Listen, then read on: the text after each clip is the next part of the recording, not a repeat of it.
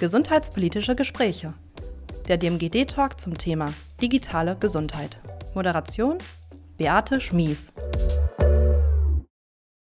Herzlich willkommen zur neuen Ausgabe der gesundheitspolitischen Gespräche im Rahmen der Veranstaltungsreihe zur digitalen Modellregion Gesundheit Dreiländereck.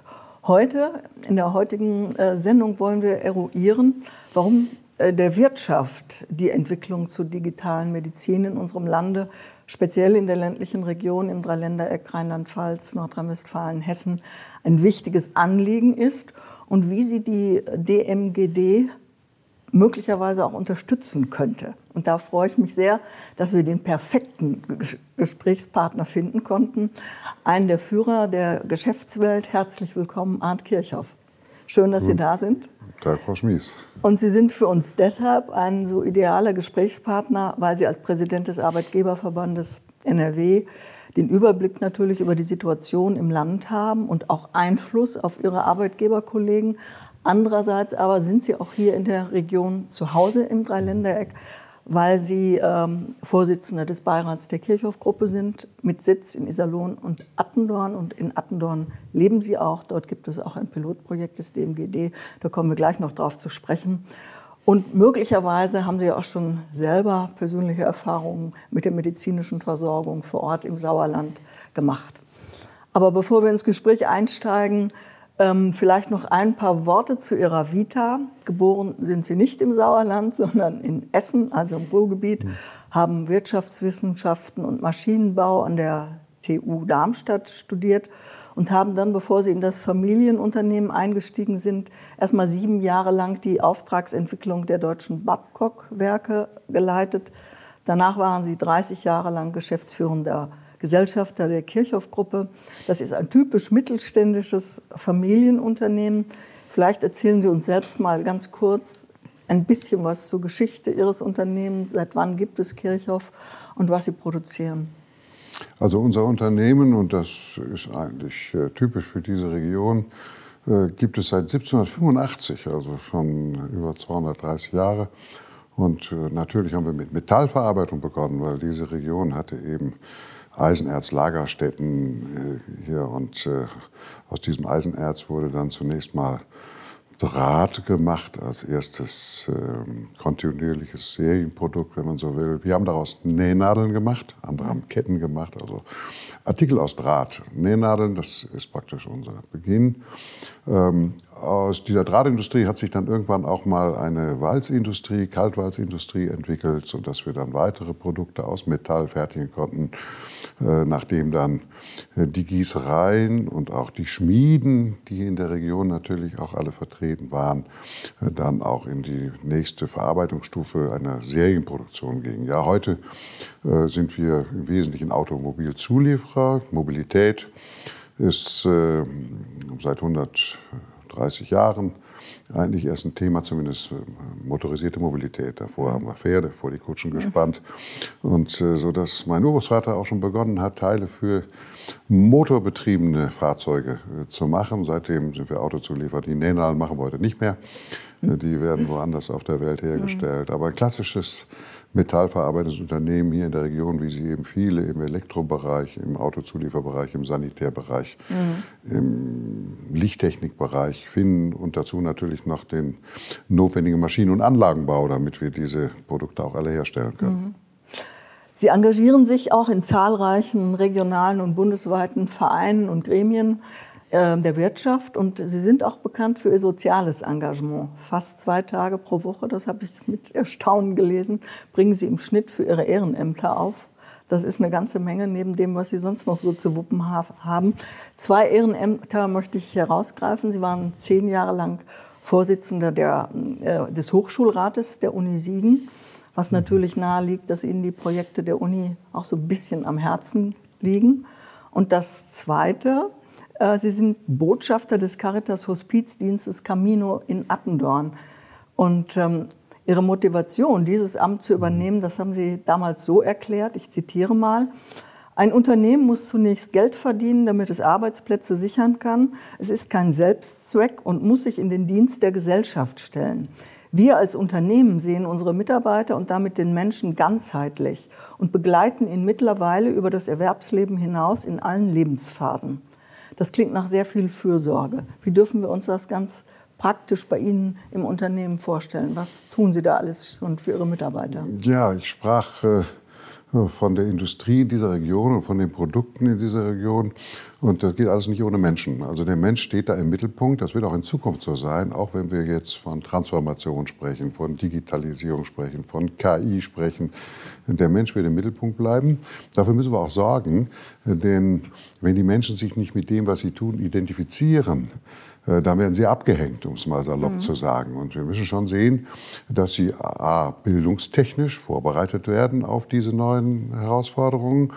Äh, das macht zum einen natürlich unser Schulsystem, aber auch die Betriebe und wir nennen das dann betriebliche Weiterbildung, leisten einen Großteil an der Bildung, die notwendig ist während des Arbeitslebens. Wir alle haben erlebt, wie oft sich Technologie, Verfahren während eines Arbeitslebens geändert hat. Und da müssen wir unsere Belegschaften mitnehmen. Also der Mensch steht im Mittelpunkt, die Belegschaften äh, so. Und die Belegschaften sind, äh, äh, ja, wie Sie und ich, so vielfältig.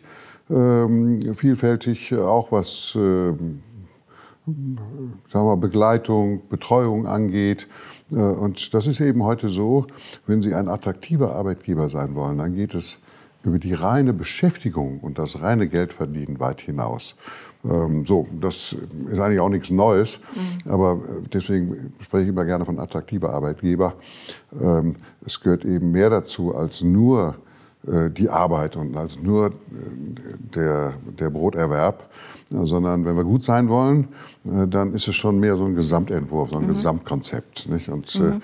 insofern Stichwort betreuen sich Arbeit, Betre ah. Arbeitgeber, müssen sich eben auch um ihre Belegschaften kümmern, damit sie mhm. am Ende auch sagen, ich fühle mich wohl, ich mhm. bleibe mhm. äh, und, ähm, und ich kann gut leisten.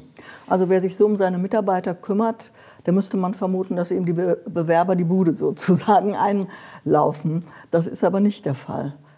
Auch Sie haben äh, Probleme, Mitarbeiter zu finden, ne? Ja, wir sind mal wieder, muss man sagen. Mhm. Das geht so wellenartig, dass wir von Facharbeitermangel mhm. sprechen oder Fachkräftemangel sprechen. Und das ist jetzt mal wieder verstärkt der Fall. Ähm, da kann man sagen, ja, das ist ja ein gutes Zeichen, weil äh, offensichtlich brauchen wir mehr Menschen im Arbeitsprozess. Und das ist ja auch so. Wenn Sie mal sehen, wir leben im Augenblick wahrlich in sehr einfachen mhm. Zeiten. Wir haben Probleme in der Politik. Wir äh, ärgern uns über zunehmende äh, Bürokratisierung. Äh, das ist nicht nur in den Unternehmen der Fall, sondern das erreicht eigentlich jeden Haushalt. Ähm, so, also wir haben genügend Probleme, aber wir haben ein Problem nicht, dass wir Arbeitslose haben auch wenn die Zeiten wirtschaftlich sehr schwierig sind. Mhm. Das ist anders als in früheren Zeiten. Nicht? Es ist noch mal schwerer, glaube ich, im ländlichen Raum qualifizierte und, Fachkräfte zu finden. Ja, das war hier, glaube ich, in der Region immer so, dass wir natürlich dort Grenzen hatten. Und deswegen, äh, ich habe es jetzt in meinem Leben schon ein paar Mal erlebt, dass wir hier von Fachkräftemangel gesprochen haben.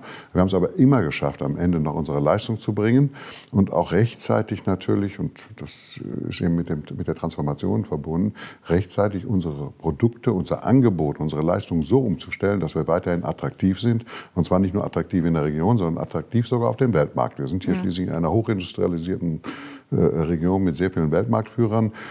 Im Übrigen gilt für ganz Nordrhein-Westfalen, dass wir äh, immer noch die bedeutendste und stärkste Industrie haben. Und dort sind die Arbeitsplätze für die Menschen. Was mhm. viele vergessen ist, dass äh, viele Dienstleistungen gibt es nur wir nennen sie industrienahe Dienstleistungen, gibt es nur, wenn es auch Industrie gibt. Mhm. Also viele träumen ja von besseren Zeiten. Ich kann nur sagen, ohne Arbeit, ohne Einsatz äh, ähm, und auch ohne, sagen wir mal, äh, ohne Wert in mhm. der Arbeit mhm. äh, werden wir nicht weiterkommen. Mhm. Also es gibt einen starken Wettbewerb um gute Fachkräfte. Welche Rolle spielt in diesem Zusammenhang die gesundheitliche Versorgung? Ähm, ist das ein wichtiger Standortfaktor? Ja, ich sprach vorhin mal von Arbeitgeberattraktivität. Ähm, da kann jetzt jedes Unternehmen natürlich für sich etwas versuchen, aber wenn wir von einer Region sprechen, und hier sprechen wir eben von der Region in Südwestfalen und auch vom Dreiländereck Richtung Rheinland-Pfalz und Hessen, äh, dann äh, äh, muss die gesamte Region attraktiv sein natürlich für äh, Mitarbeiterinnen und Mitarbeiter, für die Menschen. Nun sind wir eben keine Großstadt, wir sind ein bisschen strukturschwächer. Also wenn wir dann wachsen wollen und mehr Menschen brauchen, also auch noch Menschen anwerben wollen, dann müssen wir noch mal attraktiver sein. Und wenn Sie äh, auf die eigentlich auch schon alten Listen gucken, was äh, beschäftigt Menschen denn, wenn sie einen Arbeitsplatz wechseln oder überhaupt einen Arbeitsplatz starten, dann soll natürlich die Arbeit soll äh, Freude machen und soll Spaß machen. Aber ganz vorne steht auch, äh, dass eine entsprechende medizinische Versorgung in der, in der Region vorhanden ist. Neben Dingen wie, was haben wir für Schulen, was haben wir für Kindergärten. Mhm. Nicht? Dagegen sind dann so Fragen wie Freizeiteinrichtungen und andere Dinge, die stehen dann äh, schon weiter hinten. Also mhm. das Thema ähm, der Gesundheit und der Gesundheitsversorgung ist ganz oben auf den Listen zu finden. Insofern ist es auch gut, äh, dass wir hier jetzt äh, in der Digitalmodellregion überlegen, wie können wir da besser werden. Und äh, das wollen wir gemeinsam machen. Mhm. Die Forschung, die Hochschule, die Gesellschaft, aber auch die Industrie und die Unternehmen. Glauben Sie, dass man das überforderte Gesundheitssystem überhaupt noch retten kann ohne Digitalisierung? Also also das ist natürlich eine sehr komplexe Frage. Wir erleben jetzt, ich erlebe seit Jahrzehnten, äh, dass wir ähm, uns beklagen über das Gesundheitssystem, dass äh, es so lange dauert, um einen Termin beim Arzt zu bekommen, dass die Kosten explodieren. Wir sehen das bei den Steigerungen unserer Krankenkassenbeiträge. Und da gibt es natürlich irgendwann auch eine Belastungsgrenze für jeden. Und das ist natürlich kein Problem hier bei uns in der Region, sondern das wir erstmal zunächst ein deutschlandweites Problem. Ähm, also die Diskussion ist uralt. Und deswegen kann ich eigentlich nur ermuntern, und da ist eben das äh, Modellprojekt, was wir hier in der Region starten, ist eine äh, der Möglichkeiten, in die ich sehr viel Hoffnung setze und in die wir auch als Unternehmen und als Industrie sehr viel Hoffnung setzen, ist, dass wir nämlich jetzt mal das gesamte Gesundheitswesen mal in die jetzige Zeit heben. Das ist ja zum Teil schon sehr veraltet. Also mhm. ich weiß nicht, der Streit zwischen, zwischen äh, Krankenkassen äh, und den, den äh, Trägern, Krankenhäusern, Medizinern um die Frage der Bezahlung, der ist so alt, wie ich denken kann. Ja, so. Ähm, und wir haben jetzt äh, verstärkt auch noch nicht nur das, das Problem der Kostenexplosion, sondern auch das Problem der Versorgung, weil offensichtlich nicht mehr so viele Menschen interessiert sind, medizinische Berufe zu mhm. ergreifen. Also müssen wir schon äh, dort, sagen wir mal, aus, aus, mit, einem, mit einem Ansatz da dran gehen, dass wir versuchen, an allen Möglichkeiten, an allen Ecken und die Möglichkeiten besser äh, zu nutzen, die es heute schon gibt. Mhm. Ja, das fängt damit an, äh, dass wir natürlich ähm, um Kosten in den Griff zu bekommen, Komplexität zu reduzieren. Und in der Industrie machen wir das äh, jeden Tag, äh, eben alle Möglichkeiten einer Digitalisierung nutzen. Ja, und das, das ist ein Thema, also das sollten wir gleich das, mal im Detail Sie machen das in, ne? Sie machen das in so. der Wirtschaft schon fast ewig lange, Richtig. könnte man sagen. Die Medizin hinkt gewaltig hinterher. Seit, dabei ist seit 15 bis 20 Jahren erkennbar, was in Bezug äh, auf äh, ärztliche Versorgung auf uns zukommt. Aber es passiert eben einfach nichts. Ne? Und ähm, müssen wir da nicht auch befürchten, von anderen Ländern abgehängt zu werden? Oder sind wir es schon? Sie kommen sehr viel rum. Sie haben äh, an 51 Standorten in der Welt mhm. Niederlassungen. Also Sie kennen die ganze Welt und werden da ja auch äh, beobachten, wie es andernorts läuft. Ja, also was Gleiches ist natürlich die Sorge der Menschen um eine Gesundheitsversorgung. Das ist überall auf der Welt gleich. Ähm, jetzt ist es nicht so, dass wir dort äh, die schlechtesten sind. Also es gibt schon Länder, da ist die Gesundheitsversorgung noch schlechter. Es gibt aber auch Länder, da ist die Gesundheitsversorgung besser. Das mag auch was mit der Größe der Länder zu tun haben, wie so oft, wenn Dinge komplex sind. So, und nur beim Gesundheitsthema ist es ja etwas, das ist ja ein persönliches Thema. Äh, das kann ich jetzt nicht so über einen Kamm scheren, sondern am Ende geht es ja darum, dass jeder einzelne Patient sich gut versorgt fühlt und dass er sagt, ja, für mich ist das in Ordnung.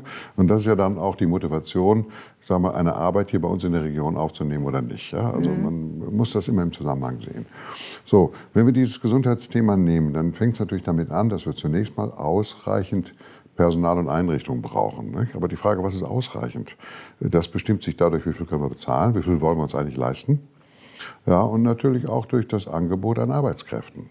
Nicht? Auch da kann man eigentlich nach meiner Auffassung immer nur dafür werben, dass es hochattraktive Berufe sind im Gesundheitswesen und dass wir eben versuchen, dass mehr junge Menschen eben auch in diese Berufe gehen. Das war nicht immer gleich. Und auch das geschieht in Wellenbewegungen, dass wir mal mehr und mal weniger Auszubildende und Studierende in diesen Fächern haben. Das Zweite ist natürlich, die Attraktivität ist eine Frage der Bezahlung. Wir müssen schon sehen, dass wir auch attraktiv bezahlen. Äh, das kann ich Ihnen jetzt nicht sagen, inwieweit mhm. nun in allen Gesundheitsberufen vernünftig bezahlt wird.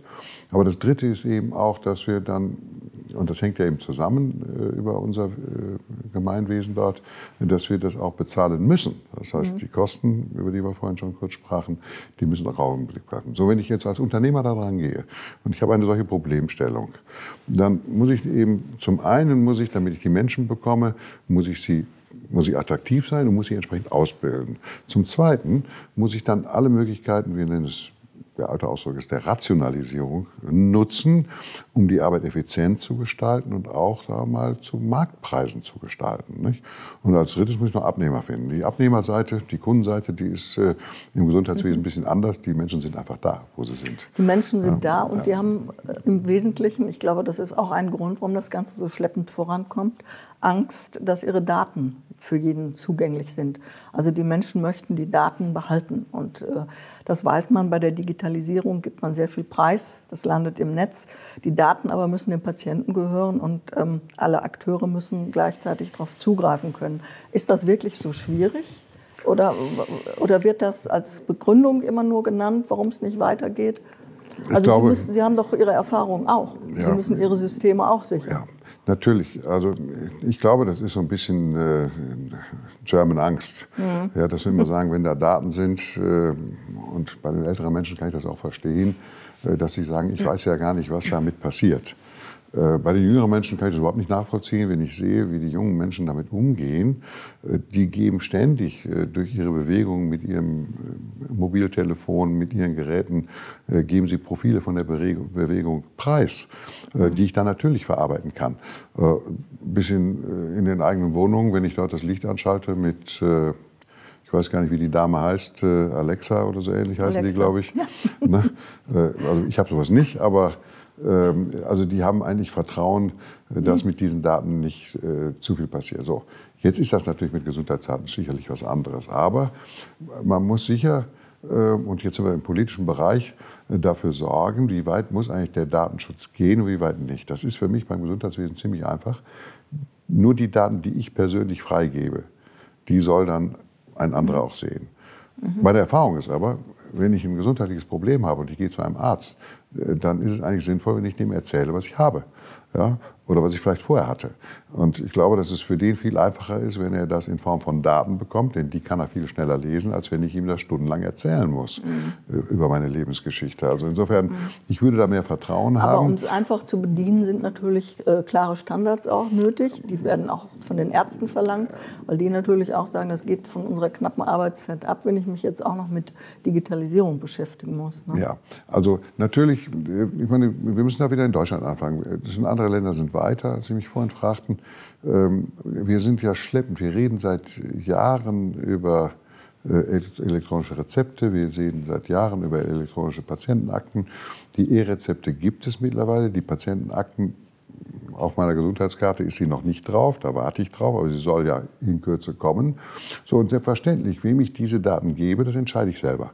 Ja, und natürlich muss es dann auch, und so ist es auch in der Industrie, äh, muss klar sein, dass die Daten nicht weitergegeben werden. Also ich erwarte schon, dass dort ein gewisser Schutz ist, aber das machen wir weltweit.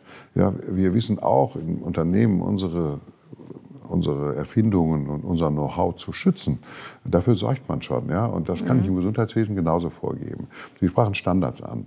Das ist ähm, grundsätzlich Voraussetzung, wenn ich etwas digitalisieren will und ich will nicht manuell Daten übertragen, dann muss ich die Schnittstellen mit entsprechenden Standards besetzen. Und das muss ich natürlich tun zwischen den Gesundheitskarten, wo die Akte meinetwegen drauf ist, natürlich zwischen den Geräten, die das lesen können müssen und auch zwischen denen, die dann hinterher das interpretieren sollen. Mhm. Also das muss man vorgeben. Ähm, auch da äh, müssen wir uns natürlich mal zu einem Standard durchringen, mhm. weil ansonsten wird es nicht gelingen. Bevor die Daten, ja, bevor die Daten erleben wir bei Microsoft ja. und Google oder bei unseren Mobiltelefonen oder unserem Laptop auch. Ja. Also erstmal müssen die Daten erhoben werden, bevor sie eingegeben werden. Könnten Sie sich ganz konkret vorstellen, Ihre Vitaldaten, also mit Geräten wie Blutdruck, Messern, Waage und so weiter, ähm, selbst zu ermitteln, dann Ihrem Hausarzt zu übermitteln und dann von KI auswerten also zu lassen? Wäre das für Sie denkbar? Ich habe größeres Vertrauen in diese Technik, macht sein als Ingenieur dass man da leichter Zugang findet. Ich habe da gar kein Problem mit. Äh, ich mache es allerdings, äh, weil ich Gott sei Dank noch ziemlich gesund bin, mache es noch nicht so. Aber wenn Sie sich mal angucken, wie viele Menschen heute allein mhm. diese Uhren tragen, die ständig den Blutdruck und den Puls und sowas nehmen, das können Sie alles übertragen. Das, können, das wird auch schon gesammelt. So, ich weiß, dass es es gibt eine ganze Industrie dafür, ohne Ende Geräte gibt, die in der Lage sind, digital irgendetwas aufzunehmen. Die finden Sie auch im Krankenhaus und vieles davon ist auch transportabel, sodass man die auch mitnehmen kann, sodass wir im Grunde genommen unsere Gesundheit demjenigen, dem wir zutrauen, das vernünftig zu überwachen, die können wir im Prinzip digital an den Haken nehmen. Mhm. Und das würde ich auch empfehlen in Zukunft, denn dann kann ich dort mit entsprechenden Programmen bis hin zur künstlicher Intelligenz, kann ich dort auch entsprechende Vorwarnungen aussprechen. Mhm. Ja, ich selber merke das ja vielleicht gar nicht, dass gerade mein Herzchen verkehrt genau. schlägt. Und der Arzt kann es auch mhm. nicht sehen, aber eine eine Auswertmaschine würde es sehen und sie würde mir eine Warnung geben, sie würde vielleicht meinem Hausarzt auch eine Warnung geben. Mhm. So, und dann müsste es eben so sein, dass ich dann auch sofort dahin könnte. Ja. Denn ich kann ja dann nicht sagen, ich muss jetzt noch zwei Wochen oder zwei Monate warten. Also das ist digital alles möglich. So mhm. wie wir uns heute auch digital erreichen, mhm. mit allen möglichen Apps, so kann ich das da genauso machen. Und ich glaube, ähm, dass die Menschen mittlerweile schon bereit sind, wenn ich sehe, wie sie, wie sie diese Wearables, so nennt man es ja, also diese tragbaren mhm. äh, Datenaufnahmegeräte. Ja, ich glaube, es, ist ein Unterschied, ob man jung ist oder älter. Es gibt das Projekt in Attendorn, da kommen wir jetzt mal drauf. Ja. Das ist ja dieses regionale ähm, Projekt also, des, der DMGD. Ja. Ähm, da, da, wurde das Modell einer digitalen Praxis für zwei Wochen erprobt und es wurde getestet, wie telemedizinische Arbeits Prozesse in Hausarztpraxen integriert werden können, um dann die Arbeitsabläufe optimaler zu gestalten. Und da waren ja neben Ärzten und Verwaltung, Sie kennen das Projekt, mhm, äh, Stadtverwaltung, genau, Bürgern, Akteure aus Politik, auch äh, lokale Wirtschaftsvertreter äh, dabei. Ähm, was war Ihre Motivation und wie beurteilen Sie das Projekt insgesamt? Also das Projekt ist sehr sinnvoll ähm, und es ist ja vom Vorgehen richtig, dass man zunächst mal äh, ein, ein, Modell macht, ein Projekt macht und dann dort Erfahrung sammelt, bevor man das ganz insgesamt ausrollt. Und äh, äh ich bin fest davon überzeugt, dass wenn wir mehr digitale Medizin betreiben, das heißt sowohl in der Analyse als auch in der Aufnahme, äh, zumal in einer Region, wo wir auch noch manchmal relativ weit fahren müssen, um mhm. überhaupt äh, eine Ärztin oder Arzt zu sehen, dass wir dort die Versorgung wesentlich verbessern können und natürlich auch die Kosten nach unten bringen. Und ich kann Ihnen konkret natürlich auch den Punkt sagen, wo dann die Ärzte zum Beispiel sagen, ähm, aber was habe ich davon? Mhm. Äh, denn die Ärzte werden auch heute kostengedämpft. Das heißt, die kriegen ganz genau Vorgaben und haben eigentlich wenig Anreiz, sich zu ändern. So, und da kommt die Politik ins Spiel. Die Politik müsste eigentlich ganz anders Vorgaben machen und Vorgaben mache ich nicht mit Plan oder mit, mit Verboten, sondern Vorgaben mache ich mit Anreizen. Ja, wir mhm. lassen das Thema jetzt mal außen vor, ja. aber das mit den Anreizen ist mir schon sehr wichtig. Sie müssen sowohl den Ärzten als natürlich auch den Patienten auch einen Anreiz geben. So, was kann der Anreiz sein? Der Anreiz für den Arzt ist, dass er am Ende mehr verdient mhm. oder dass er, äh, sagen wir mal, eine bessere Medizin machen kann, also heute das schon kann, weil er eben digitale Hilfen hat. Wir wissen das, dass man heute schon auch bei der Gesundheit mhm. sehr viel besser interpretieren kann in vielen Fällen, wenn ich äh, Datenmengen habe, die mhm. mir helfen bei der Interpretation. Ja, und der Anreiz für den, für den, äh, für so den Patienten will, ist doch, dauernd, äh, dass, er sofort, nein, dass er sofort reinkommt. Ja. Ja? Mhm, genau. Dass er nicht mhm. Monate warten muss. Und mhm. manchmal sprechen wir von Monaten. Ja. ja. So, ein weiterer Anreiz äh, ist natürlich, dass, äh, das hat ja auch was mit der Zeit zu tun, dass er vielleicht gar nicht hinfahren muss. Ne? Mhm. Oder ja, genau. dass, wenn er hinfahren muss, äh, dass er nicht warten muss. Ja? Also das sind schon wichtige Punkte. Mhm. Also wenn man nicht auf die Unterstützung von Land und Bund so richtig zählen kann bei der Gesundheitsversorgung, also im Moment ähm, stagniert das so ein bisschen, da muss man die möglicherweise auf kommunaler Ebene möglich machen. Ist dafür das Projekt in Attendorn ein ganz gutes Beispiel? Dazu also Ihr Verband gibt ja, glaube ich, in bestimmten Abständen auch Regionalstudien über die Standortqualität in den Städten und Gemeinden des Landes in Auftrag. Und die zeigen, dass man da in kürzerer Zeit etwas möglich machen kann. Ja, wir stellen fest, dass der Bund ja in fast allen Dingen viel zu langsam ist. Mhm. Ja, er ist zu langsam in der Verwaltung, er ist zu langsam bei Planung und Genehmigung, er ist zu langsam in der Digitalisierung. Dann frage ich mich, wollen wir noch so lange warten? Also muss man es doch umdrehen. Mhm. Also müssen wir es in der Region in die Hand nehmen. Und das ist das, was wir ja hiermit tun. Ja, und äh, was wir dann, wo wir hoffentlich nicht so viel äh, Klötze in den Weg gelegt bekommen. Äh, denn im Gesundheitswesen gibt es natürlich bestimmte Regeln. Ja? Und da würde ich schon gerne dann auch mal äh, sehen, dass wir das benchmarken und dass wir am Ende auch sagen, der Bessere möge gewinnen. Und, aber am Ende ist es dann doch wiederum Aufgabe der Politik, dass sie den Standard setzt. Denn am Ende muss dieser Standard natürlich mal mindestens national gelten in unserem Gesundheitswesen. Sonst klappt es wieder nicht. Denn es kann ja sein, dass ich äh, gerade mal auf Dienstreisen bin oder im Urlaub bin und dann möchte ich auch gerne meine Daten auch noch verwenden können. Nicht? Insofern äh, es wäre schon wichtig, dass am Ende das vielleicht sogar eine europäische Einigung, das dauert allerdings noch länger. Insofern, wir fangen jetzt mal in der Region an. Genau. Das halte ich für richtig. Versuchen mal dort besser zu werden. Dazu müssen wir Vertrauen schaffen. Äh, ich glaube aber, dass. Welchen ähm, Part kann denn die Wirtschaft da übernehmen?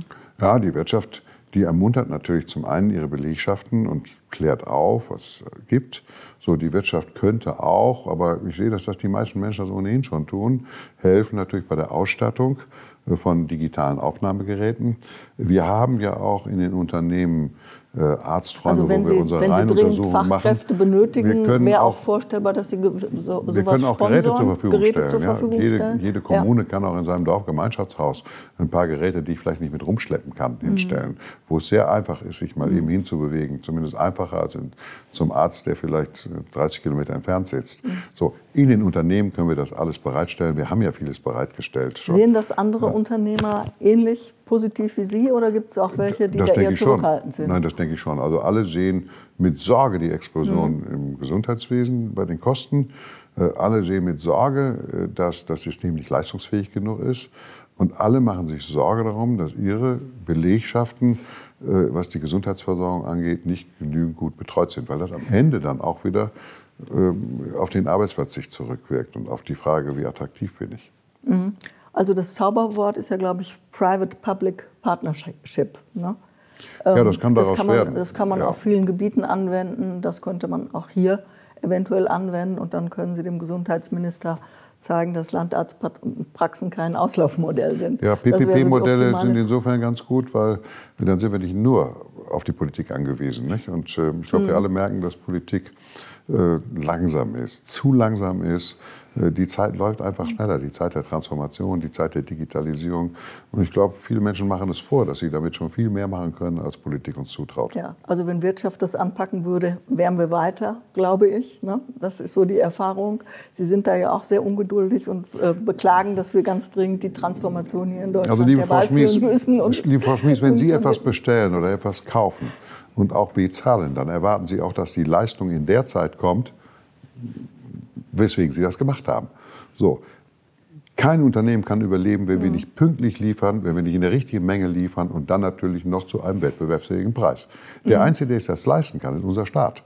Ja, insofern kann ich nur sagen, das muss eigentlich jedes Rathaus mal verstehen, jedes Landratsamt, jedes Regierungsgebäude im Bundesland, als auch in Berlin, dass wir eigentlich die Dinge mal ernster nehmen müssen. Ja, wir sind überall hinterher. Ja, also auch für die, für, die, für die digitale Gesundheitsversorgung brauchen wir ein digitales Netz. Ja, ja, wir wissen, Sie, wie schwach unser digitales Netz das, ist. Das brauche ich nicht ja. nur in der Industrie, das brauchen wir auch fürs Gesundheitswesen. Wie schwach das ist, das merken Sie, wenn Sie mit dem Autotelefon durch die Gegend fahren. Mhm. Sind Sie optimistisch, dass sich das äh, bald ändern wird? Ich bin äh, immer noch optimistisch, mhm. aber ich werde ungeduldiger. Mhm. Ja, und äh, ich glaube, wir merken ja ohnehin, Insgesamt. dass die, die Bürger werden, ungeduldiger die werden. werden dass sie sagen, warum genau. dauert das so lange? Ich kann mir selber doch schneller helfen. Ja? Wofür brauche ich eigentlich den Staat und was tut der Staat für mich? Ja, mhm. Und diese Fragen müssen sich die Menschen stellen. Sie versuchen sich selber zu helfen. Ja, und ich kann nur dringend empfehlen, viel schneller zu werden. Eingangs sagte ich, seit Jahren, ach seit Jahrzehnten reden wir über Themen wie Kostenexplosion im Gesundheitswesen, Wartezeiten im Gesundheitswesen. So. Das darf so nicht mehr sein.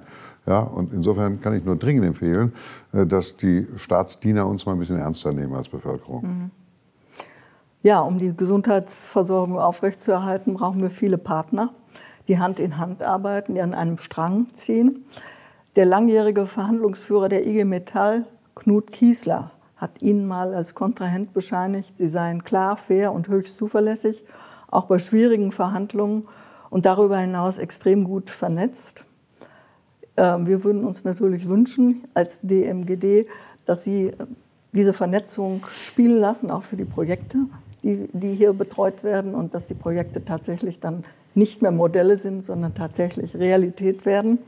Und wir freuen uns sehr, dass Sie, dass Sie das Projekt der digitalen Modellregion Gesundheit ähm, im Dreiländereck unterstützen und dass Sie sich heute für uns diese Zeit genommen haben. Vielen herzlichen Dank, Herr ja, Kirchhoff. Sehr gerne, Frau Schmieds. Aber das war ein gutes Beispiel, äh, was Sie gerade äh, aufgeführt haben. Also mit Knut Giesler habe ich schon mehrere bundesweite Tarifabschlüsse gemacht. So, und da sehen Sie, äh, dort müssen wir ja die Bezahlung für unsere Belegschaften aushandeln. Das können wir auch nicht äh, schleifen lassen, sondern das müssen wir machen, das machen wir auch, denn Bezahlung ist auch ein wichtiger Wert. Und wenn wir so effizient werden, auch im Gesundheitswesen und das umsetzen würden, dann wäre uns schon viel geholfen.